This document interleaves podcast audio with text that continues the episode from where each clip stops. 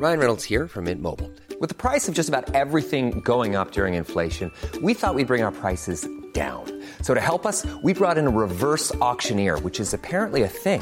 Mint Mobile unlimited premium wireless. Ready to get 30, 30, bit to get 30, bit to get 20, 20, 20, bit to get 20, 20, bit to get 15, 15, 15, 15 just 15 bucks a month. So, Give it a try at mintmobile.com slash switch.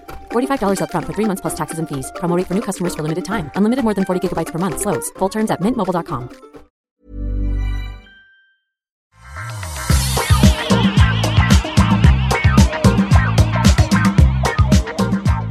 Bonjour à tous et bienvenue sur le Rendez-vous Tech, l'émission où on vous résume toute l'actu tech, internet et gadgets. C'est ce qu'on fait en général, on prend toute l'actu de la semaine, on en tire les éléments essentiels, importants à comprendre, on vous les résume, on vous les explique, on vous les commente.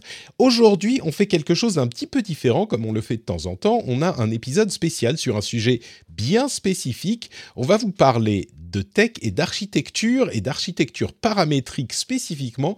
Vous allez voir que c'est un sujet peut-être un petit peu étonnant mais extrêmement intéressant. Je suis Patrick Béja, très heureux de vous accueillir dans cette émission aujourd'hui et j'ai le plaisir de recevoir euh, Pascal Simoens. Est-ce que je prononce bien Pascal? Je ne veux pas faire d'impair dès le lancement de l'émission. Bonjour Ah, à toi. Bon, bonjour Patrick, presque, c'est Simons en fait. Simons. Damned, c'est pour ça, effectivement. Tu sais, moi, j'ai la, je connais le nom de famille, mais j'ai la, prononciation à la française. Donc, euh, première faute. Bon, je vais essayer de me, de me limiter à ça. Pascal Simons. Bonjour, bonjour à toi. Euh, est-ce que, avant même de te poser les questions importantes, est-ce que c'est quand même incroyable Je remarque, ça fait des mois qu'on parle et j'ai jamais pensé à te demander la prononciation de ton nom. Quelle honte. Euh, bon, est-ce que tu peux te présenter du coup pour les auditeurs, pour qu'ils aient un petit peu de contexte, euh, pour comprendre ce dont on va parler Sans nul doute. Euh, en fait, je suis euh, urbaniste, architecte de, formation de base et je travaille maintenant à l'Université de Mons, qui est installée en Belgique. Pour la France, c'est situé à mi-chemin entre Valenciennes et Bruxelles. Et euh, dans ce contexte-là, en fait, je suis euh, enseignant-chercheur et je m'occupe d'ateliers euh, d'architecture paramétrique, entre autres, et également je donne cours de Smart Cities auprès de mes étudiants en faculté d'architecture et en faculté polytechnique. Alors, un mot que les gens vont comprendre, Smart Cities, on commence à penser à de la science-fiction, euh, des voitures qui volent, ce genre de choses. On en est peut-être un petit peu loin dans la réalité et dans la pratique, euh, c'est peut-être un petit peu plus utile que les voitures qui volent. Euh, donc, bah, merci d'être avec nous pour nous parler de ça. On a déjà fait un épisode sur euh, le bâtiment, les travaux publics et euh, les outils tech qui sont utilisés dans ces contextes.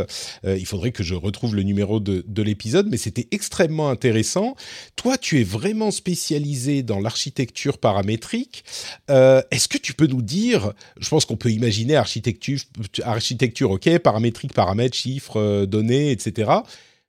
C'est quoi l'architecture paramétrique?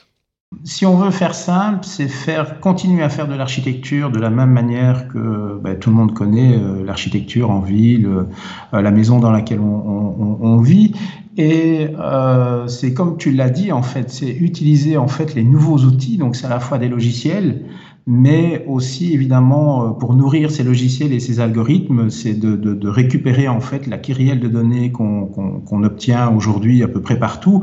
Ça peut être des données de météo, ça peut être des données euh, liées au trafic et donc au bruit lié euh, à ce trafic, pour faire en sorte que les bâtiments qu'on construit qu'on conçoit plutôt, parce que c'est l'architecte est plutôt dans la conception plutôt que dans la, la construction, donc on est en amont, c'est de pouvoir améliorer en fait cette conception au travers de ces nouvelles données qui étaient avant euh, plutôt intuitives. Euh, prenons un boulevard euh, parisien ou bordelais, on disait oh, il y a beaucoup de bruit, donc il va falloir protéger les gens de ce bruit-là quand on va construire le bâtiment. Ben, Aujourd'hui, en fait, on peut objectiver ces éléments-là.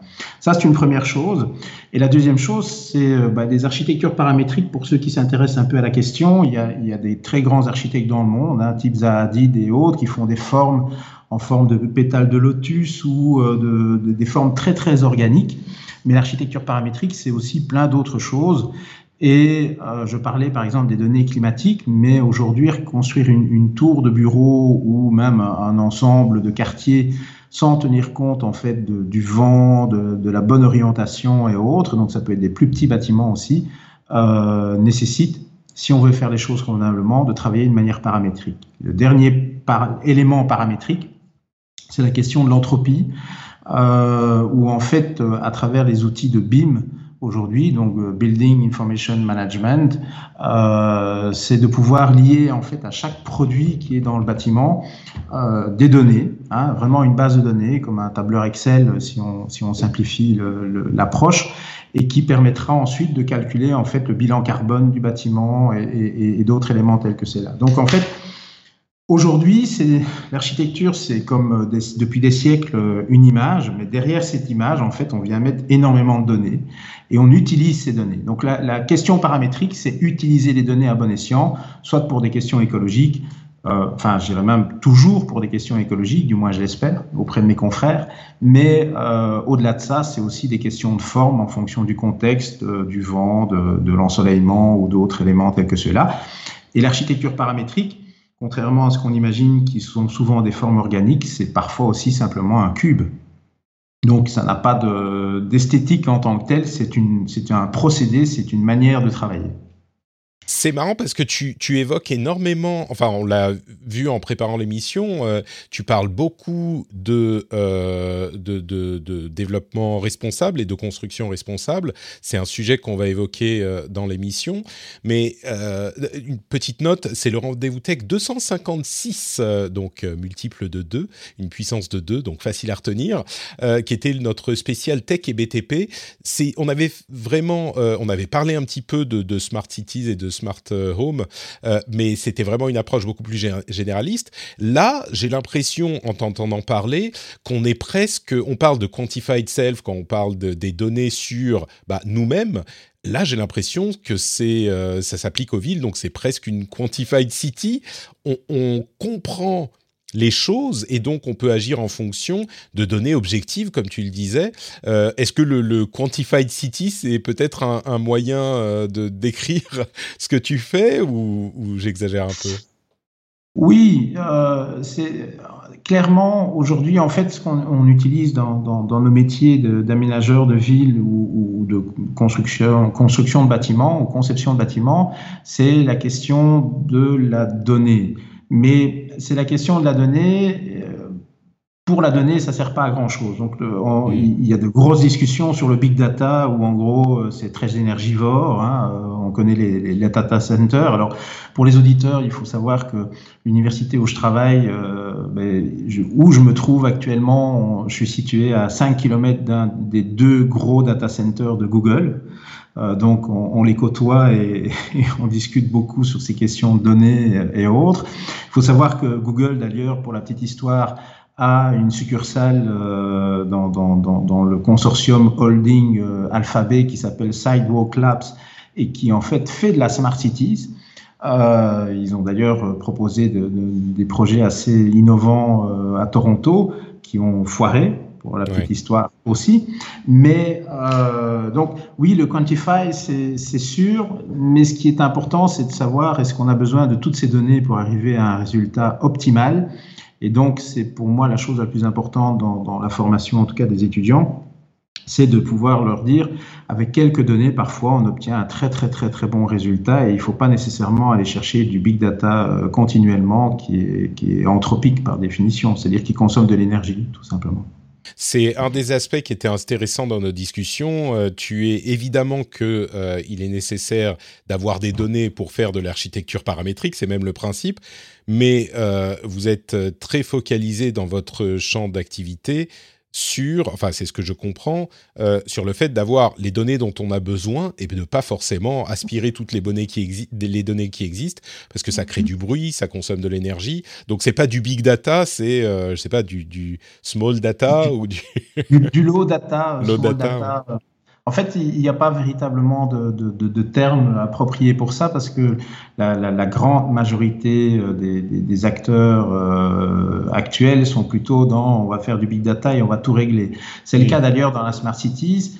Euh, comme, comme je te le disais euh, au début, je donne cours de Smart Cities, donc je, je, je, peux être considéré comme un historien de la Smart Cities, même si ça ne veut pas dire grand-chose puisque ça existe depuis euh, à peine une quarantaine d'années, mais et plus particulièrement depuis les années 2000.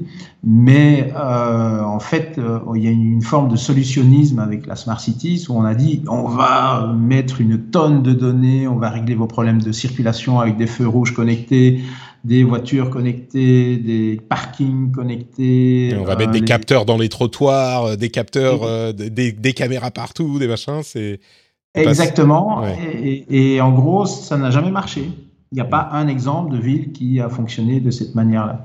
Euh, il y a la ville de Songdo, entre autres, en Corée, qui est vraiment le, le, le, stéréotype de la nouvelle ville de 400 000 habitants quand même, hein, à, à, à, la, à, la, comment, à, la, à la méthode asiatique. Euh, et cette ville est superbe euh, à tous les niveaux. Il y a des parcs, il y a des services et autres. Et c'est une ville hyper connectée. Donc on gère son appartement comme on gère son bureau, comme on gère ses transports en commun avec des applications. Sauf que personne n'a envie de vivre dans cette ville-là. Donc c'est la démonstration qu'en fait le big data et les données connectées partout ne servent pas toujours à bon escient. Et à contrario, ben, constatant ces éléments-là, il y a quand même quelques chercheurs canadiens, américains, européens qui sont dit il y a peut-être autre chose. Et aujourd'hui, en fait, la Smart City, on la traite plutôt avec un, un, focus humain. C'est de régler en fait d'abord des problèmes euh, de la vie quotidienne et régler, régler, des problèmes de la vie quotidienne. Il ne faut pas nécessairement euh, tout gérer avec des données. C'est d'ailleurs le problème qui s'est passé avec le, le, quartier que Google a essayé de développer à Toronto, où à un certain moment, les gens ont dit oui, oui, mais euh, vous avez toutes nos données, euh, moi je veux être propriétaire de mes données. Et ça, ça, a calé à un certain moment sur la, la vie privée. D'accord. Alors, il y a deux domaines euh, euh, distincts qu'on a évoqués euh, dans nos discussions. Il y a d'une part les smart cities et d'autre part un niveau parce que ça c'est un truc qui est sur qui, qui, se conçoit et qui se travaille sur le très long terme. Il y a aussi des bâtiments bâtiments smart qui se conçoit sur le un petit peu plus court terme. mais du coup, cette question que tu, euh, à laquelle tu proposais de, enfin peut-être pas de répondre, mais d'expliquer aux auditeurs, euh, qui est hyper intéressante. Dans un deuxième temps, peut-être qu'on peut poser la deuxième, qui est c'est quoi un bâtiment smart? Mais la première, qu'est-ce que c'est une smart city aujourd'hui?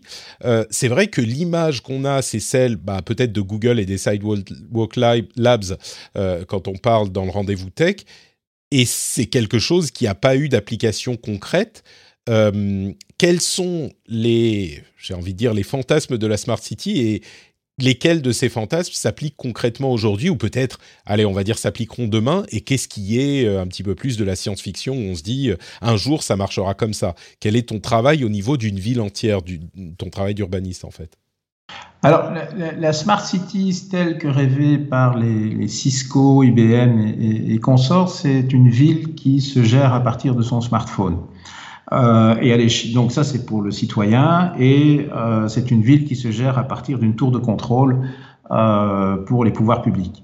Est-ce que tu peux nous dire ce que ça veut dire qui se gère à partir de son smartphone concrètement pour, pour quelqu'un qui ah, y habite? C'est-à-dire ben, que ben, c'est déjà un peu euh, ce qui se passe. Hein, donc, euh, il y a déjà des choses qui sont bien smart. C'est euh, de se poser la question où se trouve le, vélo partagé dont on a besoin pour aller à un tel endroit. On le fait à partir de son smartphone. Si c'est des véhicules partagés, parce que c'est probablement vers ça qu'on qu tend de plus en plus et de moins en moins des véhicules personnels, mais euh, il faudra aussi des applications pour savoir où se trouve la voiture. Et donc, c'est toutes les aménités euh, quotidiennes, mais euh, le, rêve absolu, pour certains en tout cas, c'est euh, de savoir exactement ce qui se trouve dans le corner supermarché euh, du coin et de savoir s'il y a encore du pain chez le boulanger, de savoir si le boucher a encore toute sa viande ou pour les végétariens le légumier et d'avoir en fait tous les éléments qui constituent notre vie au quotidien, connectés d'une manière ou d'une autre. Hein. Alors, il ne faut pas mettre une puce dans le concombre, hein. il faut simplement... Euh, je veux dire, il faut simplement euh, trouver des solutions techniques euh, et Amazon euh, bah, y arrive déjà plus ou moins bien avec ses, su ses supermarchés connectés. Hein. Mmh. Et donc ça, c'est ça, c'est la, la, la, smart une puce, une puce dans le concombre, ça pourrait être une réplique d'Audiard. Hein. Je trouve ça euh, assez délicieux. ouais, donc c'est vrai que Amazon, par exemple, avec ses magasins, c'est comment Amazon Go, Amazon, je sais plus, Amazon Go, je crois. Euh, bah, ils font tout ça par euh, par caméra. Donc c'est pas qu'ils ont une puce dans chaque produit, mais avec la reconnaissance visuelle des images par caméra, ils peuvent savoir, ils peuvent avoir en fait à peu près ces données-là. Ouais. Et donc, ce, par rapport à, ce que tu dis, et, quelque part, c'est une forme de dystopie. Enfin, je pense qu'il faut, même si on est un peu geek sur euh, le bout des oreilles, euh, on, se dit, enfin, j'ai pas envie d'être contrôlé continuellement. Et donc, en fait, ce qu'on a constaté par rapport à ce modèle de smart cities absolu euh, euh, et qui n'est pas nécessairement apprécié par beaucoup de monde, euh, à juste titre, je pense, c'est que euh, pas mal de chercheurs se sont dit, mais non, on, on va pas travailler avec du top-down au niveau de la technologie, mais on va plutôt faire du bottom-up, c'est-à-dire voir un petit peu ce que les gens ont besoin. Et donc la Smart Cities aujourd'hui, si on devait la caractériser convenablement, c'est de se dire, on va d'abord se poser la question quels sont les réels besoins des citoyens? Et ensuite, on va voir si on va régler le problème de ces citoyens au travers de l'utilisation euh, d'applications ou simplement euh, l'entre-soi des personnes et de se rencontrer dans un local est amplement suffisant. Je, je vais te donner un exemple assez concret euh, et qui est lié de nouveau euh, à, la, question énergétique. Donc il y a des villes pionnières à l'échelle euh, européenne et Amsterdam en, fait partie. Donc le premier plan Smart d'Amsterdam, c'est 2007. C'est déjà pas mal, ça fait presque 15 ans. Et dans ce plan SMART, ils avaient décidé, ben, on, va isoler l'ensemble des bâtiments logements sociaux pour réduire en fait la consommation carbone de, la ville et autres. Quand, quand tu dis isoler, tu veux dire au niveau chaleur et Oui, tout à fait. Oui, c'est ça. Faire, pas... en, ouais, faire, faire, en sorte que les bâtiments consomment moins d'énergie pour le chauffage et, et l'électricité. Et en fait, ça n'a pas été très efficace. Donc, d'une part on a simulé euh, le résultat de bilan carbone des opérations qui ont été euh, proposées et réalisées. Et entre ben, ce qui a été simulé et la réalité, on s'est rendu compte que ben, on espérait, euh, je vais donner un chiffre comme ça, consommer 50% moins d'énergie. Et en fait, on en est à 10 ou 15%. Et donc, ils se sont posé la question, ils se sont dit pourquoi? Et ils ont analysé que les comportements des habitants faisaient que, ben, comme c'était bien isolé, euh, ils ouvraient plus facilement la fenêtre parce qu'ils avaient trop chaud, parce qu'ils régulaient pas suffisamment bien leur thermostat, ou ils laissaient les lampes allumées dans la salle de bain alors qu'il fallait les éteindre, etc., etc., etc. Et dans ce contexte-là, il y a deux solutions. Soit on dit on va mettre des capteurs pour que quand il n'y a plus personne dans la salle de bain, ça va s'éteindre tout seul.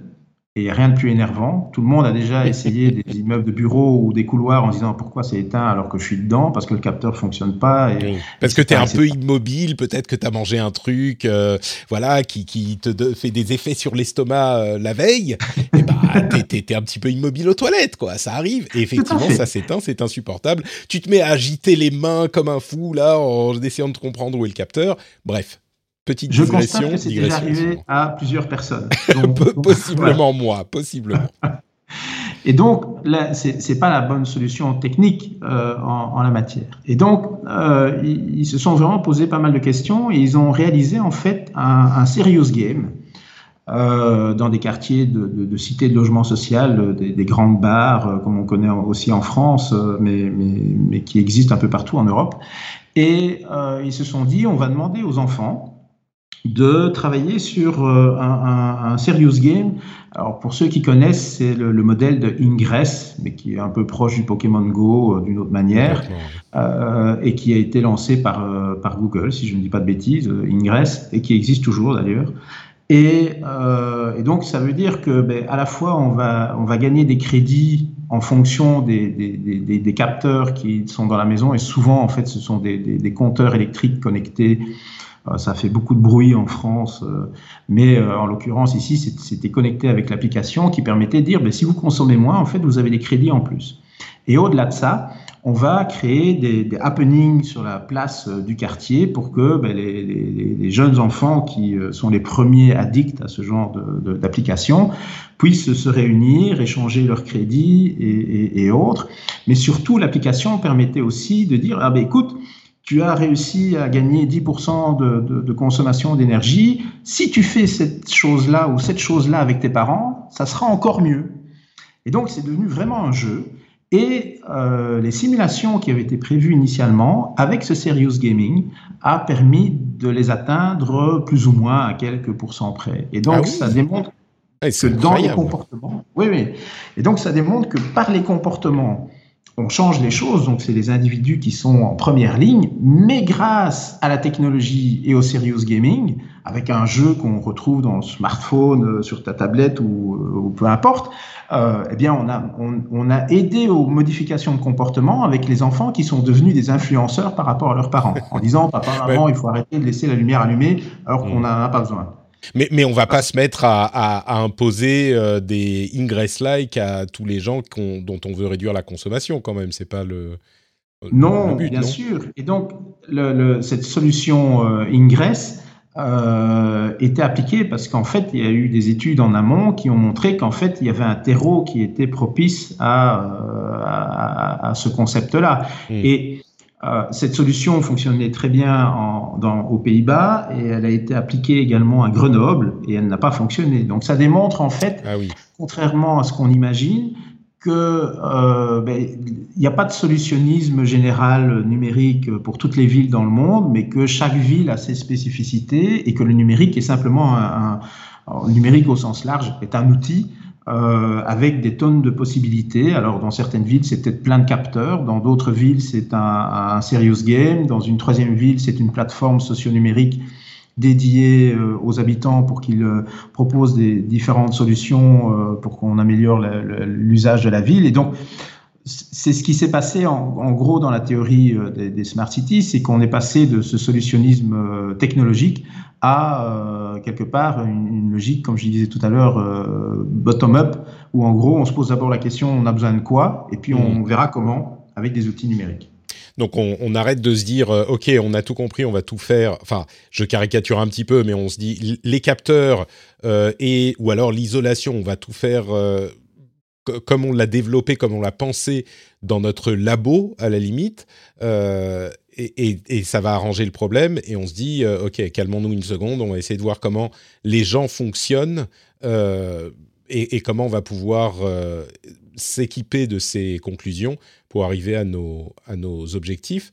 Est-ce que tu peux nous donner quelques exemples concrets des, des petits, on va revenir sur des sujets un peu plus sérieux, mais des petits bonbons pour les fans de tech euh, de, de, la manière dont euh, sont pensés les smart cities du coup euh, pour aujourd'hui et pour demain. Est-ce qu'il y a des, des outils intéressants, technologiques qui sont utilisés auxquels on pense pas forcément? Ou alors est-ce que c'est des choses beaucoup plus terre à terre comme bah, l'isolation des logements, les, les connexion entre, je sais pas, les, savoir quand les feux rouges s'allument et s'il y a des voitures devant, ce genre de choses toutes bêtes, quoi. Une, grande question aujourd'hui, et, je ne donnerai peut-être pas de solution parce que je ne suis pas sûr que quelqu'un en ait déjà trouvé une de toute façon euh, aujourd'hui, c'est en fait le, transfert de démocratie, euh, parce qu'aujourd'hui, en gros, sur les réseaux sociaux, tout le monde refait le monde. Hein. Euh, mais concrètement, euh, parfois, il y a beaucoup d'énergie sur ces réseaux sociaux qu'il faudrait mieux catalyser pour améliorer le quotidien des, des habitants dans la ville. C'est sûr que si on euh, pouvait utiliser l'énergie dépensée dans les réseaux sociaux, quand tout le monde pense avoir raison pour euh, alimenter un petit peu les, les, le rechargement des voitures et des téléphones, on n'aurait plus de problème d'énergie. Alors que franchement, vous le savez bien tous, euh, tout le monde pense avoir raison, on sait bien que personne n'a raison, à part moi. Demandez-moi, je sais. Moi, je sais, il suffit de me poser la question, ça règle tous les problèmes. Bref, pardon Pascal, je digresse. Sans, nul doute, sans nul doute. Mais euh, en, tout cas, aujourd'hui, c'est quand même une vraie question pour de, nombreuses villes, et, que ce soit des villes comme Paris ou comme euh, des toutes petites villes euh, en province. Euh, c'est de se poser la question où en gros les, les, les maires ou les, les, adjoints au maire ou en tout cas les responsables qui gèrent la cité euh, en fait se font euh, vilipender dès qu'il y a quelque chose qui ne va pas en ville, mais d'un autre côté euh, alors il y a, il y a des solutions hein, qui existent comme Fix My Street ou, ou, d'autres applications où en gros euh, quand on voit qu'il y a une poubelle qui, est, qui, a été éventrée ou bien une bordure qui est mal enchâssée dans, sur le trottoir, on peut faire une photo et l'envoyer au service technique de la ville. Mais plus globalement, en fait, la, la, la question, c'est que le, le, le numérique aujourd'hui offre des tonnes de possibilités. Je parlais des capteurs et je peux vous assurer qu'il y a parfois, grâce aux données fournies par les capteurs, une forme de, de manière d'objectiver la situation. Mais ensuite, c'est comment transférer en fait une compte. Mais tu peux, tu peux nous donner, excuse-moi, tu peux nous donner un ou deux exemples justement de la manière dont ces capteurs sont utilisés? Parce que moi, j'ai pas l'impression qu'il y ait euh, dans ma ville des capteurs euh, qui, qui, savent ce qu'on fait ou ce qui se passe. Tu peux nous donner un, exemple de ça? Ah, je, vais te donner deux, deux, exemples qui sont assez concrets parce qu'on travaille au sein de l'université là-dessus euh, de, de, depuis un certain temps. Donc, on utilise des caméras euh, de contrôle police, hein, donc qui se trouve dans toutes les villes maintenant euh, et qui, regarde le nombre de personnes euh, s'il y a des malfrats et des, problèmes. Et on utilise en fait les mêmes données, mais anonymisées bien évidemment, pour calculer le nombre de personnes qui circulent dans une rue. Alors à quoi ça sert? Ça sert, alors ça va excessivement loin, hein, parce qu'on peut mesurer en fait les flux dans une rue commerçante jour par jour, heure par heure, si les gens sont plutôt dans la rue à gauche ou dans la rue à droite, est-ce qu'ils vont plutôt vers, euh, euh, s'éloignent de la caméra ou se rapprochent, donc le sens dans lequel ils, marchent dans la rue, et qui permet, alors pour ceux qui travaillent dans le commerce euh, en, ville, ils connaissent bien ça, c'est qu'il y a toujours des rives chaudes et des rives froides. Hein. si on prend les Champs-Élysées, il y a une rive chaude et une rive froide. Hein. Quand on remonte vers le, l'arc de triomphe, la rive, la, vers l'arc de triomphe sur la droite, avec euh, donc les Tuileries derrière. Là où il y a le soleil, complètement. Froide, euh, voilà. Et donc, euh, bon, on dit chaud et froid par le soleil, mais parfois il y a bien d'autres éléments, simplement par la forme de la rue et autres. Et donc, on sait mesurer ces éléments-là. Donc, on a des outils de la décision pour que les, les, pouvoirs publics puissent redynamiser le, la, vie, la, la, rue, le quartier et d'autres éléments tels que ceux-là, ou des entreprises qui veulent s'installer dans, dans la rue. Aujourd'hui, c'est fortement demandé par les, surfaces commerciales en disant on veut voir vraiment comment euh, fonctionnent les flux pour savoir si on peut investir en fin de compte euh, cette cellule commerciale. C'est d'autant plus nécessaire qu'il y a évidemment la compétition avec le commerce en ligne et autres et que donc c'est une prise de risque de plus en plus importante. Donc on réduit le risque par ces données qui sont traitées et qui sont des cartes de flux qui apparaissent, euh, voilà, la, la, tête des gens, on s'en fout un peu. Ce qui nous importe, c'est de voir en fait les flux au quotidien en fonction des types de commerces qui peuvent être euh, installés. Dans le même ordre d'idée, on, a placé des capteurs de pollution euh, dans, différentes rues scolaires. à la fois pour les collèges, les lycées, mais également pour le premier âge. Et euh, dans, dans, dans, ce contexte-là, en fait, là, c'est une, une, approche qui est un petit peu différente. Ces capteurs vont pouvoir mesurer, en fin de compte, le taux de pollution sur une population qui, euh, en fait, habite très proche des écoles, mais décide quand même d'aller déposer ses enfants en voiture. Euh, et donc, on, on, on, se rend compte, malgré la volonté... Tu veux dire, excuse-moi, c'est pas qu'il y a certaines personnes qui sont dans euh, le quartier qui vont faire ça. Tu veux dire, d'une manière générale, euh, on va savoir s'il y a des gens, parce qu'ils habitent généralement près de ces écoles-là, et ils vont quand même aller déposer leurs enfants en voiture. D'une manière générale, c'est pas que tu vas savoir qui des parents habite à côté et va déposer quand même ses enfants en voiture. Si, si, on a... Ah oui, d'accord. Avec le RGPD, on a les adresses des parents qui déposent leurs enfants, enfin là où ils habitent et là où ils déposent leurs enfants. Alors après, on doit anonymiser, euh, mais le, le, le, RGPD européen permet aux scientifiques de pouvoir euh, désanonymiser, de pseudo-anonymiser après. Euh, c'est des termes barbares, mais, euh, mais donc ça nous tu permet, sais... en fait, ouais, et excuse-moi, je suis surpris par ce que tu me dis là, mais tu sais, dans les écoles où vous avez fait ces, ces, ces, ces tests ou ces études, tu sais qui des parents habite à côté et est un mauvais, entre guillemets, mauvais élève, euh, et accompagne quand même ses enfants en voiture, malgré alors, le fait qu'il habite à côté? qui... Donc, euh, on sait, on, on, fait ce qu'on appelle, alors c'est un jargon technique, une matrice origine-destination. Donc, la destination, c'est l'école, l'origine, c'est là où les parents habitent. Mmh. Et euh, on peut mesurer, en fait, par école, euh, toute une, on fait ce qu'on appelle des cartes de chaleur, c'est-à-dire mmh. que. Ben, donc, tu sais quelle proportion des parents. ouais. Voilà. Et donc, à, par, à, partir de là, on s'est rendu compte pour euh, une, une, ville 200 000 habitants que à peu près toutes les écoles, la plupart des parents, en tout cas pour le, les, premiers âges et, le, collège, euh, les parents en fait habitaient à 3 ou 4 kilomètres grand maximum de l'école. Mmh. Euh, sachant qu'en Belgique, on est dans une situation un peu différente. En France, les, les, parents ont le droit de mettre leur enfant où ils veulent dans n'importe quelle école. C'est leur choix euh, privé.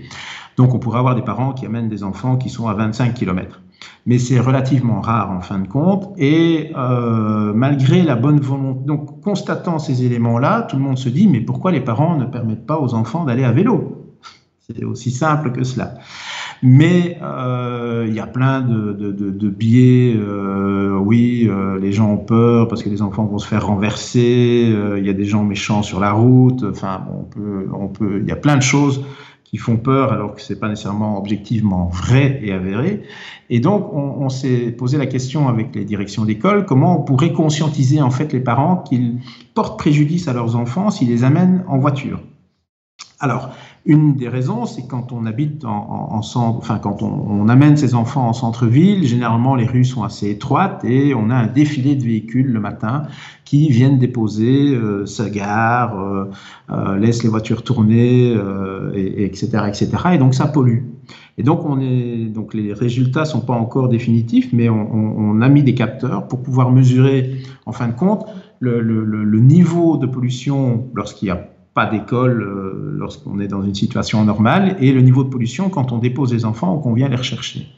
Pour essayer justement dans la même un peu dans la même logique que ce que je viens d'expliquer sur euh, les, Pays-Bas et Amsterdam, c'est de euh, passer par les enfants pour leur dire mais vous savez c'est pas très gai de, venir parce que vous avez plein de pollution quand vous venez à l'école le matin parce que ben, tout le monde vient déposer euh, les, les, copains et les copines euh, en, en, voiture. Et donc, ce serait bien de dire aux parents que vous pourriez aller euh, à vélo ensemble, parce qu'en plus, ce qui est assez fou, c'est comme on a ces matrices origine-destination, qu'on les a cartographiées, c'est qu'on se rend compte que parfois, il y a 10 enfants et 10 familles qui vivent dans le même quartier et qui pourraient aller ensemble euh, à la même école au même moment. Donc, on peut même organiser ces choses-là euh, euh, de manière assez sympathique euh, avec un accompagnant euh, ou autre et, et, faire du vélo c'est bon pour la santé pour tout le monde. Et donc on, cette étude est en cours mais on, on va essayer de travailler sur la logique d'influence justement des, des, enfants auprès des parents pour changer un peu de mentalité et se dire tout compte fait aller à vélo c'est pas plus mal et je pense que les gosses, et tu penses que vous pourrez les convaincre? Ça me paraît être compliqué de convaincre les gens sur, sur ce point. convaincre les parents, ça va pas être simple et c'est pour ouais. cette raison il vaut peut-être mieux essayer de convaincre les, les, les, enfants avec un accompagnement des écoles. Mais ce qui est intéressant dans le processus euh, numérique, c'est que, en fin de compte, si on n'avait pas ces capteurs de pollution, si on n'avait pas ce, ces, ces, ces, ces, machines qui permettent de faire de la cartographie en quasiment en temps réel des gens qui, qui peuvent déplacer euh, le, leurs enfants, on peut, enfin voilà, c'est des grosses matrices euh, il faut donc des grosses machines. Hein. On n'était pas capable de faire ça dans les années 60, hein, pour dire les, du siècle passé, hein, pour, les, pour, les, pour les plus vieux. Euh, et donc euh, aujourd'hui, ça se fait assez facilement, et donc n'importe quelle école dans un, dans un village et avec un, euh, un spécialiste qui peut les aider peut arriver à, à, transformer en fin de compte les mentalités en objectivant la situation. C'est ça qui est le plus important, c'est que les données, si elles sont bien traitées, on permet d'objectiver une situation. Euh, Est-ce que on parle un petit peu des, des bâtiments smart ou est-ce qu'on continue sur la, les smart cities euh, de manière plus générale? Oh, on, on, on, peut parler des, des, bâtiments smart, mais euh, enfin, il n'y a pas de mais. C'est en, en, en, gros, euh, si tu attends de ma part de, de, de préciser qu'on va mettre des capteurs partout pour tout mesurer, les capteurs sont utiles, c'est sans nul doute, mais aujourd'hui, en fin de compte, un, vrai bâtiment smart, c'est un bâtiment qui euh, a été pensé en fin de compte avec des données, de, sa conception à son entretien après réception euh, des travaux. Euh, et là, on peut commencer à parler véritablement d'un bâtiment smart. Donc, aujourd'hui, le cœur d'un bâtiment intelligent, c'est un bâtiment en fait qui a des données dès sa conception, génère des données pendant qu'on est en train de l'utiliser et permet une optimalisation. Autrement dit. Donc il y a des capteurs quand même. C'est pas que moi j'y tiens aux capteurs, mais mais il y en a. Non, non. Inévitablement aujourd'hui, euh, pour, pour donner un ordre de grandeur, donc si on prend les, les, les grands postes de, de construction d'un bâtiment, avant, la construction, donc les briques, les fondations, euh, les façades, euh, ça représentait à peu près 55% euh, du prix du bâtiment. Et puis le reste, après, c'est ce qu'on appelle les techniques spéciales, c'est-à-dire le chauffage, l'électricité, l'eau, le courant électrique. tous ces éléments-là représentaient à peu près 35%. Le solde, c'était les aménagements, si on mettait un papier peint d'une couleur, une moquette, etc., etc. Aujourd'hui, les techniques spéciales dans un bâtiment, c'est-à-dire tout ce qui fait la régulation du bâtiment, ventilation, et par exemple avec le COVID la Covid-19, la question de la ventilation des bâtiments est essentielle, euh, mais c'est aussi euh, les économies d'énergie, c'est-à-dire de mettre des capteurs pour qu'on ne chauffe pas un bâtiment quand il n'y a personne dedans, euh, des capteurs pour la lumière, hein. on parlait des, sanitaires ou des salles de bain tout à l'heure, mais dans les immeubles de bureaux, les immeubles même de musées ou autres, tout ça est absolument nécessaire. Et euh, on, se rend compte qu'en fait, on, peut concevoir aussi bien un bâtiment euh, avec euh, très peu de consommation d'énergie au départ, puisque de plus en plus et c'est le cas en France, entre autres, mais aussi en Belgique. En fait, on doit calculer le bilan carbone du bâtiment euh, dès, le départ. Hein. C'est la RT 2020 euh, en France et en Belgique. Euh, il y a d'autres normes aussi, puisque c'est le pays où je travaille. Et euh, c'est vrai dans tous les pays européens d'ailleurs. Et aujourd'hui, en fin de compte, on, on doit, dans la conception, concevoir un bâtiment qui consomme le moins d'énergie, conception, réalisation. Mais même si on a été très vertueux dans cette, approche qui nécessite du travail de données, hein, puisque ça veut dire que quand on met une brique, derrière la, brique euh, qui, fait une dimension, qui fait un poids et que le maçon va venir placer sur son, sur son bâtiment, euh, derrière ça, en fait, il y a un bilan carbone. Et donc ça, ce sont des données qu'on intègre dans des logiciels qui vont nous permettre de pouvoir mesurer le bilan carbone et parfois faire de la compensation euh, qui peut être très, très complexe parfois. Mais même si on fait, on est très vertueux dans la conception, en fait, la durée de vie du bâtiment fait que euh, son bilan carbone peut exploser s'il n'est pas euh, régulé. Et c'est là où les capteurs, en fin de compte, sont utilisés pour pouvoir améliorer véritablement euh, la durée de vie et en fin de compte l'entropie du bâtiment jusqu'à jusqu'à son recyclage final 60 ou 80 ans plus tard.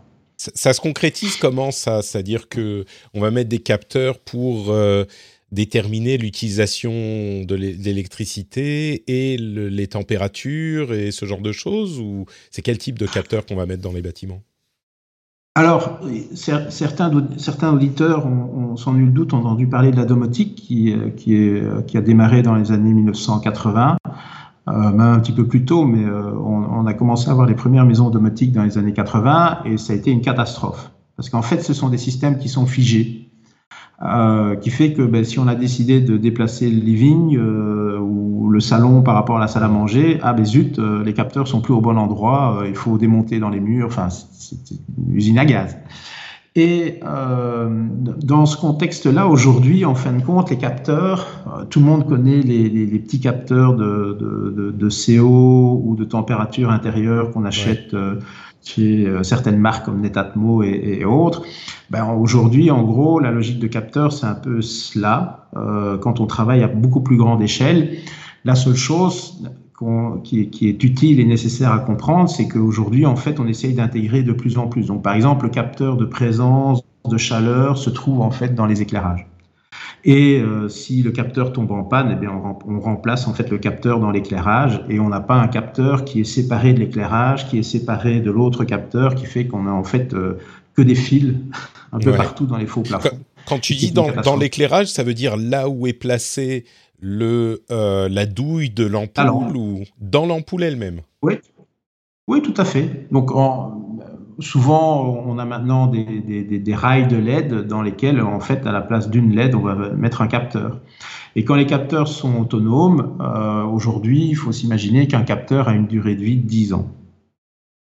Mais du coup, et on peut mettre faut... un capteur même sur un très vieux bâtiment, c'est pas un problème. Mais, mais on parle pas de l'intérieur des appartements là, c'est-à-dire que les habitants de l'appartement vont devoir s'occuper des des capteurs qui sont dans leur euh, salle à manger ou je suis surpris parce que j'ai jamais entendu. J'ai habité que dans des, très vieux bâtiments, donc euh, c'est peut-être euh, moi qui n'y pas, ai pas été confronté, mais c'est-à-dire que les habitants sont, vont changer les, les, capteurs ou vont devoir acheter des ampoules spécifiques avec capteurs pour s'éclairer? Alors, alors les systèmes dont je te parlais étaient plutôt des systèmes euh, pour des immeubles collectifs. Hein. Donc, par exemple, c'est des capteurs qu'on met dans les euh, couloirs euh, pour accéder aux appartements ou dans les parkings ou des, locaux poubelles ou des choses telles que c'est là. Donc là où il y a la gestion collective. Mmh. Aujourd'hui, en fait, on part du principe que justement les, chaque individu a, sa propre liberté par rapport à, à cela et donc, à part des, des, des, des systèmes de thermostats intelligents euh, qui vont mesurer la présence des gens et autres, et bon, ben, euh, qui sont euh, super euh, efficaces, hein, les, les, les, capteurs type Nest, enfin les, thermostats type Nest et autres faits par Google aussi sont, sont excessivement performants. et ça, c'est plutôt un choix individuel. Donc aujourd'hui, on n'est pas encore arrivé au stade où on dit, mais vous achetez un appartement dans un immeuble et euh, ben, votre système, votre, votre appartement est euh, de, dans une logique domotique en fin de compte, c'est-à-dire vous pouvez tout gérer. Et c'est ce que j'expliquais entre autres avec euh, la ville de Songdo en Corée du Sud. En fait, on constate que ça marche pas. Les, les gens n'en ont que faire d'une kyrielle d'informations.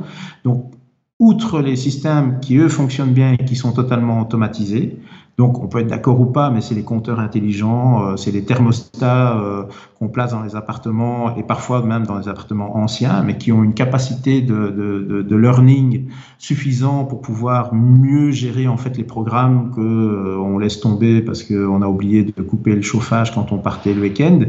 Euh, ben, le, capteur, enfin les capteurs du thermostat seront suffisamment performants pour se dire il n'y a pas de mouvement devant mon capteur et donc c'est qu'ils ne sont pas là après trois heures, je coupe quoi. Hmm. Et euh, ça, ça devient excessivement facile à faire euh, pour tout un chacun et d'upgrader en fin de compte quelque chose qui est un élément de base, qui est l'ensemble du bâtiment dans lequel on vit. Alors il y a deux catégories, les nouveaux bâtiments. Alors les nouveaux bâtiments sont, sont, sont de plus en plus connectés euh, pour 26 000 raisons. C'est entre autres la gestion des parkings, euh, qui sont de plus en plus collectifs euh, dans la ville pour essayer d'avoir le moins de place euh, inutile euh, dans, les immeubles à appartements, mais il y a plein d'autres choses. C'est la gestion des poubelles connectées et, des éléments tels que cela. et puis ensuite, ben, il y a les plus vieux immeubles et ces plus vieux immeubles. contrairement à ce qu'on peut penser, aujourd'hui, le niveau technologique est tel et l'autonomie des capteurs qu'on peut véritablement améliorer un bâtiment ancien, euh, pas comme un bâtiment neuf, mais euh, on peut vraiment déjà aller très très loin euh, en, la matière. Et l'arrivée de la 5G va probablement encore révolutionner un petit peu plus la situation. Bah tiens, justement, ça nous offre une transition dont je suis sûr que tu l'avais toi-même préparée. Je voudrais qu'on parle un petit peu de la 5G, effectivement, et de son utilisation concrète parce que c'est un sujet qui est presque un peu controversé, parce que on, se demande parfois si ça va vraiment être utile, et on nous répond souvent, euh, bah pour les utilisations professionnelles et d'infrastructures, oui, mais avant même de partir sur cette question-là, euh, j'aimerais qu'on détaille un petit peu plus un, élément que tu évoques, que tu as évoqué à plusieurs reprises. C'est celui donc du développement durable et des questions d'énergie. Euh, ça semble être un des axes, un des angles euh, essentiels de ton travail. Tout ça, c'est imaginé et inventé pour consommer moins au final, c'est ça le but. Alors le confort et la facilitation de la vie des gens entrent en ligne de compte, mais j'ai l'impression que peut-être euh, en raison de l'urgence du changement climatique, euh, j'ai l'impression que 90% de ta préoccupation, c'est ça au final. C'est le cas? Oui, oui, tout à fait. Euh, le, le, le, numérique n'est qu'un un outil pour réduire en fin de compte l'entropie générale euh, des villes. Hmm. On aurait peut-être dû commencer par ça. C'est le but ultime de ton boulot en fait. Oui, tout à fait. Euh, en, gros, quand, on parle d'entropie, le, concept est assez simple. Hein. Euh, quand on met un, atome tout seul, il est stable. Si on met deux atomes l'un à côté de l'autre, ils deviennent instables pour redevenir stable après. C'est deux, molécules d'oxygène, on les met ensemble, ça commence à chauffer, et puis après ça devient de l'oxygène euh, à part entière. Et euh, dans, je, fais des raccourcis euh, a fortiori, on, ne m'en voudra pas. et euh, en fait, au niveau de la gestion des données, on est exactement dans le même processus. Donc on parle d'entropie, avec les logiques de big data où il y a des tonnes de données qui disparaissent, euh, on ne sait pas ce qu'on en fait, et c'est ce qu'on appelle du bruit euh, régulièrement. Et, les, serveurs de, Google et de Amazon euh, Web Services sont, à mon avis, remplis de données qu'on ne sait pas ce qu'on en fait en la matière. Et certains connaissent aussi quelque part l'explosion des données où on ne sait pas véritablement ce qui va se passer dans, dans quelques années. Alors, ça peut paraître antinomique de dire on va utiliser le numérique pour euh, optimiser en fin de compte la consommation d'énergie et l'organisation de la ville, mais euh, ce qu'on peut dire aussi, c'est qu'en fin de compte, une, ville par elle-même, par sa complexité, est anthropique. C'est-à-dire que la même personne qui vit en ville consomme plus d'énergie qu'une personne qui est au milieu de la campagne. Alors ça peut paraître une évidence pour certains, euh, et pourtant, généralement, tous les urbanistes euh, et architectes euh, diront aux auditeurs il faut aller vivre en ville parce que c'est il faut arrêter d'étendre les villes vers l'extérieur, euh, c'est ça consomme de l'énergie par les transports, etc., etc. Dans les faits, c'est un peu plus compliqué que ça.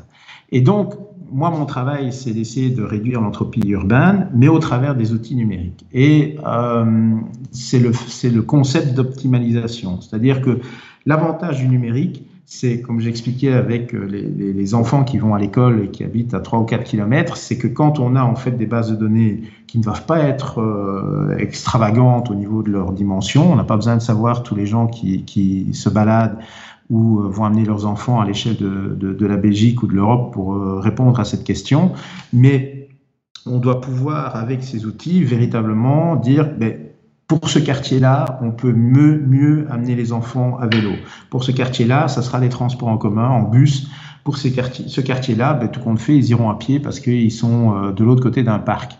Et euh, ça, on ne sait pas le faire sans, le traitement de la donnée et l'usage de, de, la donnée. Et donc, même si on peut se dire, si on, fait de la, smart cities, en fin de compte, on va fournir des données en quantité euh, non négligeable, que ces données, c'est des data centers, que les data centers, c'est de la consommation d'énergie, oui, mais l'optimalisation grâce à ces données permet en fin de compte d'avoir un bilan carbone à la fin qui est positif. Et c'est un peu cette démarche-là qu'on essaye de développer au quotidien avec euh, mes collègues chercheurs et, et d'autres personnes. C'est compliqué de convaincre les gens qu'on n'a pas besoin de, toutes les données qu'on peut avoir. J'imagine que dans la tech, ils sont très friands de ce genre de choses. Mais euh, est-ce que pour vous, c'est acté? Ça y est, dans ta profession et dans ton domaine, on se dit, OK, euh, c'est bon, arrêtons les conneries, c'est pas nécessaire Ou est-ce que tu, es, euh, tu fais partie d'une frange rebelle de ce, domaine d'activité qui se dit ce genre de choses? Alors, dans la tech, c'est très difficile de faire passer le message. Hmm. Euh, par contre, pour les gens qui travaillent dans tout ce qui est développement durable, c'est plus facile, mais eux sont, sont plutôt anti-tech presque. Euh, ah et donc, euh, ils vont dire, mais non, on n'a pas besoin de ça pour pouvoir y arriver. Donc, ah oui, donc ils, vont carrément dire, non, non, capteur pas besoin, donner, c'est, ça va des rétros, et, et donc ils vont à l'autre extrême presque. Exactement. Et donc, euh, ils arriveront peut-être à un bilan carbone de 1, alors qu'on essaye de leur expliquer que le bilan carbone avec la tech, on pourrait arriver à 0,5. Mmh. Voilà. Euh, c'est aussi simple que ça. C'est très difficile, en fait, les deux, les deux mondes ne se côtoient pas particulièrement, euh, même si, euh, pour le coup, euh, parfois, on a du branding de chez Google qui a signalé depuis 2020 maintenant qu'en fait, leurs données sont neutrales carbone. Euh, parce qu'ils compensent d'une manière ou d'une autre. Euh, et ils essayent véritablement, je pense, d'avoir cette euh, stratégie-là, mais, dans l'absolu, la donnée est consommatrice d'énergie. C'est une, évidence. Surtout qu'on a beaucoup de données qui servent à rien. Est-ce que, je vais du coup te poser une question qui est là encore une petite digression avant qu'on parle de 5G pour conclure. Les géants de la tech en particulier annoncent tous de la euh, neutralité carbone aux horizons 2030, 2040, 2050 parfois. Mais quand on parle des GAFAM, euh, ils, sont, ils semblent avoir reçu le message et ensuite parce que c'est dans leur intérêt commercial ou parce qu'ils sont vraiment préoccupés par la chose, à la limite, c'est une autre question, mais ils semblent dire, euh, soit par des utilisations d'énergie verte, soit par, euh, je sais pas moi, on va construire nos centres de données dans des endroits très froids ou ce genre de choses, on va arriver à une neutralité carbone, voire certains disent carrément à euh, zéro émission de carbone, donc sans compensation. Est-ce que c'est un truc dont tu penses que euh, c'est crédible? Mettons de côté un instant la question de on a beaucoup de données qui ne servent à rien. Est-ce que tu penses que c'est crédible ou est-ce que c'est des promesses qui semblent difficiles à réaliser à ton avis? Je, pense sincèrement que ce sont des promesses qu'ils arrivent à, répondre euh, aujourd'hui, au temps T, euh, mais vu l'évolution exponentielle du nombre de données euh, dans le monde, enfin, ils travaillent essentiellement aujourd'hui par compensation carbone. Donc, ils plantent des arbres, ils font des activités X ou Y qui leur permettent de pouvoir compenser. Et il faut bien reconnaître, et donc comme je disais, on n'est pas très très loin euh, d'où je suis, d'un de, de, des gros data centers de, de Google. Hein, et euh, ils, ils, ont véritablement une attention particulière dans la conception même de leur data center pour essayer de réduire leur consommation d'énergie au maximum. Euh, je signale entre parenthèses, je, je, signale entre parenthèses que si certains se disent ah mais oui c'est juste pour faire bien, c'est aussi parce que euh, plus ils consomment d'énergie, plus ça leur coûte. Les, centres de données coûtent excessivement cher à faire tourner, et donc c'est complètement dans leur intérêt commercial, enfin commercial, dans leur intérêt financier de faire des centres de données qui consomment le moins possible, même si après ils mettent aussi dessus un habillage, euh, un habillage euh, durable, qu'il soit sincère ou non. Donc je, je le précise pour que les gens comprennent bien. Oui, oui, je te, je, te rejoins euh, pleinement et, tout le monde euh, ressent l'augmentation du coût de l'énergie euh, ces derniers temps avec le gaz et, le pétrole en règle générale. Eux consomment ben, essentiellement de, l'électricité, mais il y, a, un lien de causalité évident. Et donc, euh, en toute sincérité, je ne remets pas en doute, moi, euh, le, leurs intentions, à la fois pour des raisons commerciales, mais également euh, parce que je pense qu'ils ont une, vraie conscience que s'ils ils doivent maîtriser ou gérer en fin de compte toutes les données qui, vont, qui sont exponentielles, ben, la consommation d'énergie serait également exponentielle. Et à un certain moment, c'est même la logique de l'offre et la demande. Que la cons Alors, on va même pas parler du minage, qui est encore tout autre chose. Oui, non, mais, ça c'est euh, encore à part. Ouais. Mais on, on, est vraiment ici dans une situation où, en gros, c'est dans leur intérêt économique que de consommer le moins possible avec le plus de données possible. Ça, du coup, D'accord. Euh, bon, c'était une, une, petite, un petit à côté, mais du coup, euh, si on conclut un petit peu dans la même veine avec la question de la 5G, euh, je crois que les, les, questions qui sont posées sur la 5G dans le public général, on va dire, euh, sont peut-être pas tout à fait celles qui préoccupent les, gens qui savent, hein, les gens intelligents qui écoutent le rendez-vous tech, euh, qui font partie de l'audience. Euh, C'est-à-dire que on va pas forcément se demander si la 5G va euh, envoyer des ondes qui vont être néfastes ou ce genre de choses. Par contre, une question qu'on se pose sincèrement, c'est alors qui dit nouveaux équipements dit renouvellement des équipements. Euh, à la fois, on va devoir jeter les anciens pour une grande partie, j'imagine.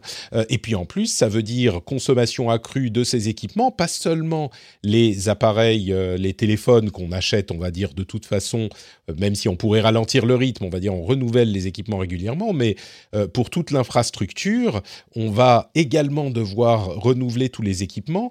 Et du coup, ça amène une question qui est est-ce que ça sert vraiment à quelque chose, cette 5G, par rapport à la 4G qui marche très bien aujourd'hui Et donc, est-ce que ça vaut la peine, euh, si on, met de côté peut-être les plus véhéments des critiques, mais est-ce que objectivement, ça vaut la peine de euh, changer ces équipements parce que la 5G semble ne pas servir à grand-chose? Donc, je te pose la question un petit peu en vrac, euh, et j'imagine qu'elle se résume à à quoi sert la 5G finalement? Si elle sert à quelque chose, peut-être que ça vaut la peine, mais si elle sert pas à grand chose, on, fait peut-être beaucoup de, on dépense beaucoup d'énergie et de matériaux euh, pour pas grand-chose. Alors, je, vais te répondre de deux manières. Donc, euh, une euh, qui, va dans le sens ça ne sert à rien, et une autre qui, qui, dit ça sert à quelque chose. Alors, pour donner un autre exemple, notre université a, placé dans tous ses locaux euh, des capteurs de, de CO et, et, de pollution en règle générale. C'est un projet européen, mais qui tombait à point par rapport à la problématique Covid et, et de pouvoir mesurer en fait la qualité de l'air dans les locaux. Euh, tous ces capteurs euh, qui sont du même ordre que les capteurs dont, j'ai beaucoup parlé euh, juste avant, euh, fonctionnent avec un, un système qu'on appelle LoRa, qui est un système qui a très très basse consommation d'énergie. Et il faut juste que les capteurs soient calibrés avec deux antennes sur l'ensemble d'un territoire de 100 000 habitants et ces antennes, en fin de compte, reçoivent les informations des capteurs dans des vieux bâtiments, puisque les universités, en règle générale, ont des vieux bâtiments. Et euh, ça ne pose absolument aucun problème. Alors, le fantasme de dire, mais on va mettre des, capteurs partout, ils seront tous connectés avec de la 5G et autres, bah, de nouveau, c'est une, solution de simplicité en se disant, bah, comme ça, euh, c'est facile à régler, on n'a pas de problème. Qui plus est, au niveau en tout cas des bâtiments, le gros problème de la 5G, c'est que ça ne passe pas les murs. Donc en fait, il faut mettre des antennes dans les bâtiments eux-mêmes pour pouvoir continuer à avoir du réseau. Après, euh, d'un autre côté, et à l'échelle de la ville, euh, la 5G va probablement aider, euh, par exemple, dans la gestion des transports en commun. Aider aussi, ben, quand on conduit, généralement, on perd énormément de temps à se garer. On n'est pas le plus efficace, même si on a les GPS maintenant, pour pouvoir trouver le meilleur chemin. Euh, ben dans, avec la 5G, on va véritablement euh, déterritorialiser en fin de compte la, la, la simulation de la ville et euh, on va pouvoir en fait véritablement optimiser tous les trajets. Mais quand je dis les trajets, c'est en véhicule individuel, c'est aussi les, les, transports en commun qui, qui, pourront, parce que les objets sont connectés entre eux, et pour le coup, quand on est à l'extérieur, ce sera plutôt de la 5G avec un, une quantité de données non négligeable, euh, véritablement de réduire en fin de compte le, le, le, bilan carbone global des transports par la simple et unique raison qu'on pourra modéliser la ville euh, en temps réel grâce à cette 5G. Et donc, il y a à boire et à manger. Mais pour ça, il faut... Excuse-moi, je, je, pour ça, il faut des euh, antennes, enfin des antennes, des puces 5G dans chaque voiture, dans chaque véhicule ou comment ah, ça se passe Ce ne sont pas les antennes 5G, mais il, faut euh, des, des, des, véhicules qui sont pucés en 5G. Oui, oui. c'est ce que je veux dire. Donc oui. en fait, les, voitures sont de toute façon déjà euh, hyper connectées aujourd'hui. Hein, euh, en, gros, si, on regarde dans le marché euh, européen, une voiture, c'est minimum aujourd'hui entre 80 euh, et 120 capteurs. C'est vraiment le minimum. Euh, les voitures un peu plus premium et autres, on peut monter à 200 sans aucun problème. C'est la pression des pneus, c'est les caméras qui regardent ce qui se passe devant soi, qui arrêtent la voiture quand il y a un piéton qui passe. Enfin, j'en passe, c'est des meilleurs. Et euh, tous ces éléments-là ben, sont, sont, sont, reconcentrés avec euh, un, un, vrai ordinateur, hein, puisque maintenant Nvidia et autres font des, des, des, puces spécifiques pour les voitures. Et ensuite, ben, elles sont connectées en 5G et on voit toutes ces informations brutes. Euh, il pleut, il y a du brouillard, euh, il y a beaucoup de trafic. Tous ces éléments-là peuvent être mis dans une simulation globale de la ville. Mais quel est l'objectif? C'est de faire en sorte qu'en fin de compte, les véhicules consomment moins, alors qu'ils soient euh, au pétrole, essence, diesel ou euh, au gaz naturel ou encore euh, à l'électricité. On sait quelle est la problématique de l'électricité avec la recharge des véhicules, autant faire en sorte que ces véhicules consomment le moins quand ils sont en ville d'une manière ou d'une autre. Donc c'est là où on joue sur l'entropie en fin de compte globale de la ville. J'ai du coup une question que je pense beaucoup de gens vont, vont se poser. Est-ce que c'est pas possible à faire avec la 4G, ça, finalement? Quel est l'avantage de la 5G Ah, L'avantage de la 5G, c'est euh, sa bande passante qui permet de fournir beaucoup plus d'informations euh, sur la même bande passante. Donc aujourd'hui, euh, si on, on utilise, continue à utiliser la 4G comme elle est, il sera très très difficile de venir insérer en fin de compte toutes ces données fournies par soit quelques bâtiments parce que voilà, on n'a pas utilisé des systèmes euh, type LoRa ou Zigbee, mais on travaille avec du, de, de, de la 5G, plus euh, tous, les, tous, les, tous les véhicules, plus euh, les vélos, plus euh, les métros, mmh. plus euh, les, les, les, bus, plus les, les bateaux, plus enfin ouais. voilà. Tu, tu, veux dire qu'on commence déjà à arriver au pas, pas tout à fait à la limite des, des possibilités de la 4G, mais on n'en est pas si loin si on continue sur cette voie, sur cette progression ah, sans, sans, nul doute, mais ce qui est certain, à mon sens en tout cas, c'est que la 5G n'est pas fait pour regarder euh, YouTube euh, plus facilement. Enfin, oui. pour ça, pour, pour, les usages des gens euh, normaux, ça va rien changer en final. Au final, la 5G, c'est ce que tu dis? Ah, à, mon, sens, ça ne changera pas grand-chose. Oui, euh, quand on va se connecter avec son smartphone en pleine ville pour regarder un, un, film sur YouTube, ça ira un tout petit peu plus vite, mais Enfin, c'est un peu comme la latence sur les sur les, les, jeux vidéo, quoi. Bon, il faut être un pro pour voir la différence, sinon euh, on n'y fait pas particulièrement attention. La, la, la 5G n'est absolument pas faite pour les usages quotidiens. La 4G fonctionne très bien. C'est véritablement pour tout ce qui est connexion de la ville. Et euh, la, seule chose, moi, que je, je tiens comme discours, c'est que cette 5G sera absolument nécessaire pour faire en sorte qu'on atteigne en 2050 la neutralité carbone que l'Europe veut et que tous les pays doivent essayer d'atteindre, ou sinon, on, permettez-moi l'expression, on est quand même dans la merde à l'échelle mondiale. Euh, et donc, on a besoin de, de, de, cette 5G pour véritablement optimiser, mais il faut faire une bonne sélection. C'est-à-dire que, malheureusement, j'ai très très peur que euh, les grands opérateurs comme Huawei, euh, Cisco, IBM et autres diront ben, on va vous mettre des trucs 5G partout et ça va bien fonctionner alors qu'il y a plein d'autres technologies qui n'ont pas besoin de la 5G. Mmh. Mais du coup, tu, tu, vas assez loin quand même. Tu veux dire que si on veut réussir à atteindre les objectifs euh, qu'on qu s'est fixés, euh, la 5G est indispensable. C'est pas juste que ça va être utile, c'est que pour toi, c'est indispensable. À mon sens, oui. La, la, question de l'optimalisation passera par la simulation euh, de, de, des usages de la ville au sens large pour les urbanistes, les architectes, pour euh, également euh, les, les, data scientists et, et, autres, tous ceux qui gèrent la ville en, en tant que telle. Et c'est tellement complexe qu'on a besoin de données pour être le, le, le plus performant possible. Et euh, enfin, la tâche qui nous attend de réduire et de faire de la neutralité carbone tout en essayant de garder les mêmes services, puisque c'est quand même ça aussi, euh, nécessite véritablement derrière en fait des machines de calcul. Alors j'ai parlé du low data, mais parfois il faut du big data aussi. Euh, il ne faut pas être manichéen dans, dans, dans mmh. toutes ces choses-là.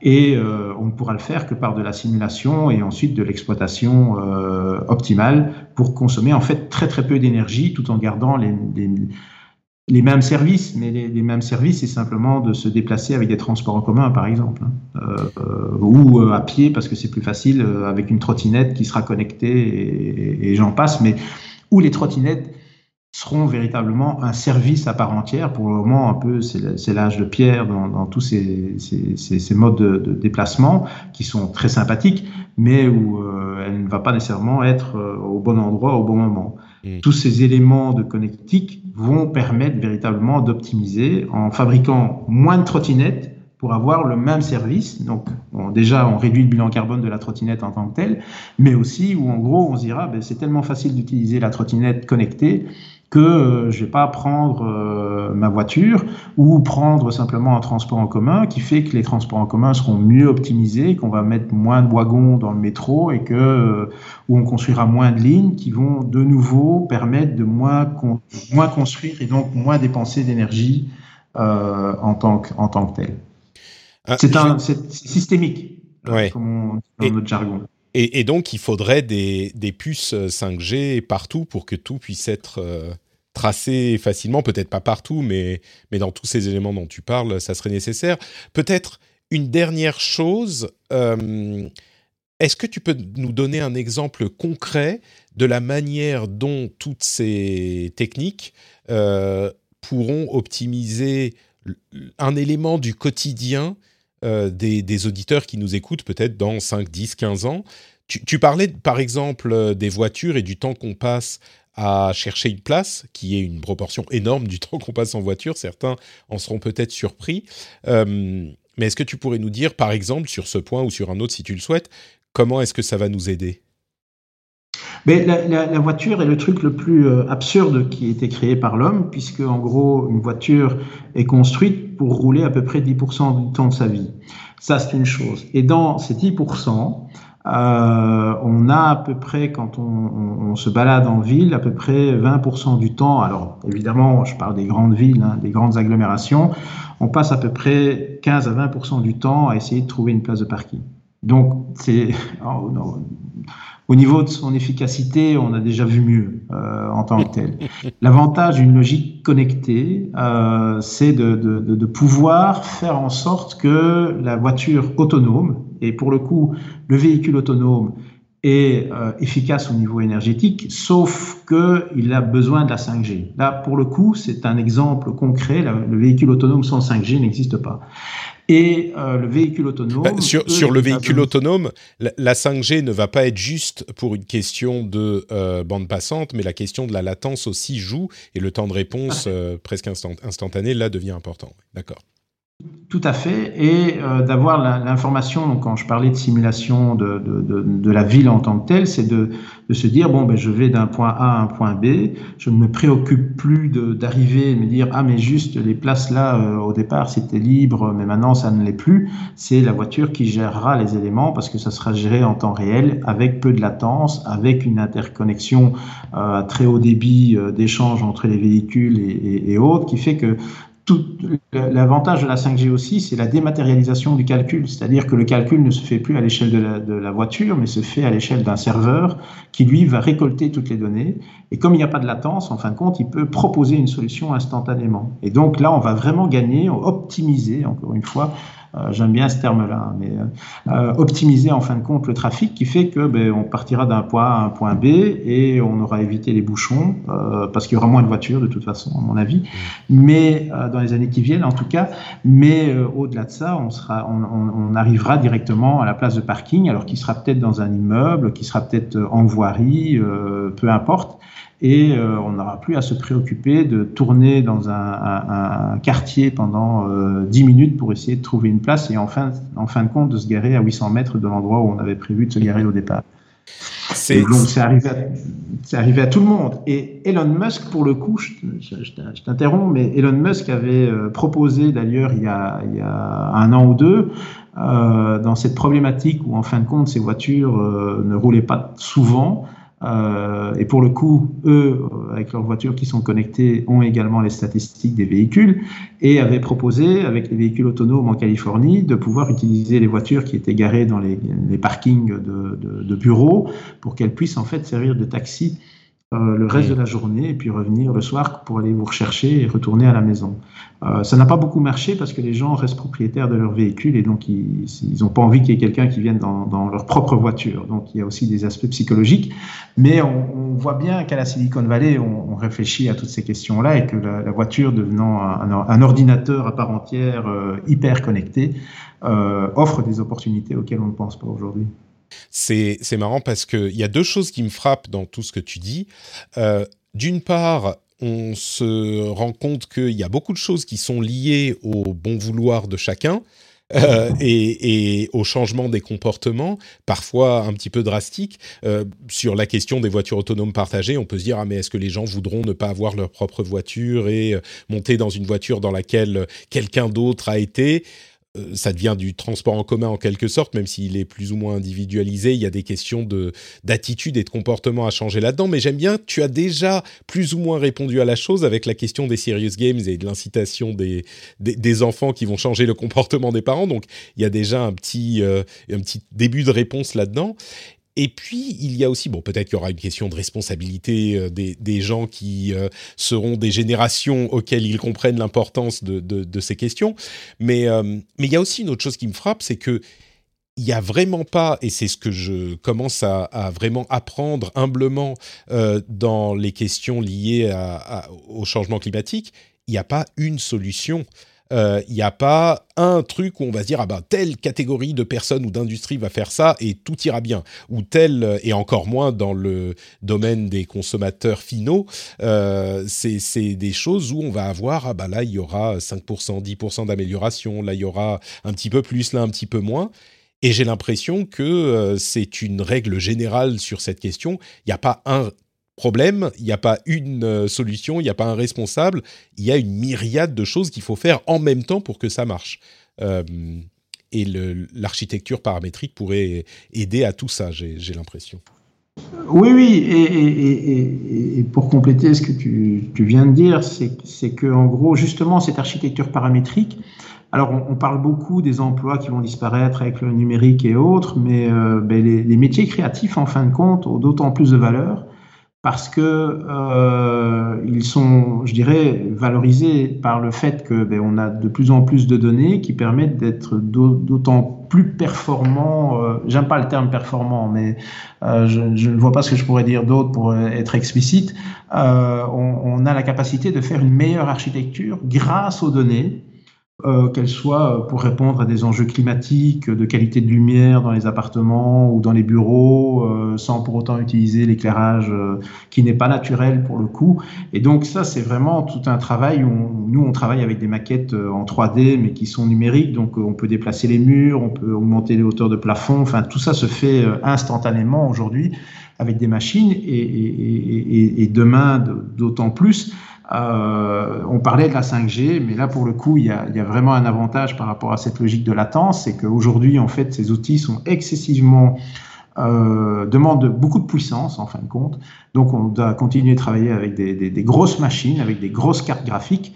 Et euh, on est dans, dans, un process où demain, avec la 5G, comme tout sera calculé par des serveurs qui seront mis à un autre endroit euh, sur, euh, sur une plateforme, eh bien, avec une simple tablette euh, iPad ou, Samsung ou Galaxy, on, pourra faire exactement la même chose que ce qu'on fait au bureau. Et donc, on pourra travailler sur le chantier pour optimiser aussi, mais concrètement avec les, les, les ouvriers sur le terrain. Et on parlera même pas de l'impression 3D des bâtiments qui, qui reste aujourd'hui plus un proof of concept qu'autre chose. D'accord. Bah, écoute, merci beaucoup pour euh, tout ton éclairage sur tous ces sujets absolument passionnants. Euh, si les auditeurs veulent en savoir plus sur euh, ton domaine d'activité et ce que tu fais spécifiquement, est-ce que tu pourrais nous donner quelques, liens, peut-être un compte Twitter sur lequel on peut te retrouver? Je t'écoute. Alors, j'ai en effet un compte Twitter qui est p underscore tout simplement, et j'ai surtout un blog sur lequel je publie à peu près deux articles sur les sujets dont on vient de discuter et, parfois un peu plus large, euh, et qui s'appelle euh, Numérique Landscape, donc numérique avec un C et landscape comme paysage en anglais, .org. Et euh, vous pouvez vous y abonner, avec plaisir. Super. Merci beaucoup Pascal. Un très bon moment avec toi. Pour ma part, c'est NotePatrick sur euh, Twitter, Facebook, Instagram. Vous connaissez tout ça. Notepatrick.com pour tous les liens vers tout ce que je fais, le rendez-vous tech, le rendez-vous jeu aussi, et euh, bien sûr le lien vers le Patreon si vous souhaitez soutenir l'émission. Vous connaissez tout ça, donc je vais vous laisser partir, vous souhaiter une excellente semaine et vous dire qu'on se retrouve bah, la semaine prochaine pour un autre épisode. Merci à vous tous, merci encore Pascal, et à la prochaine. Ciao ciao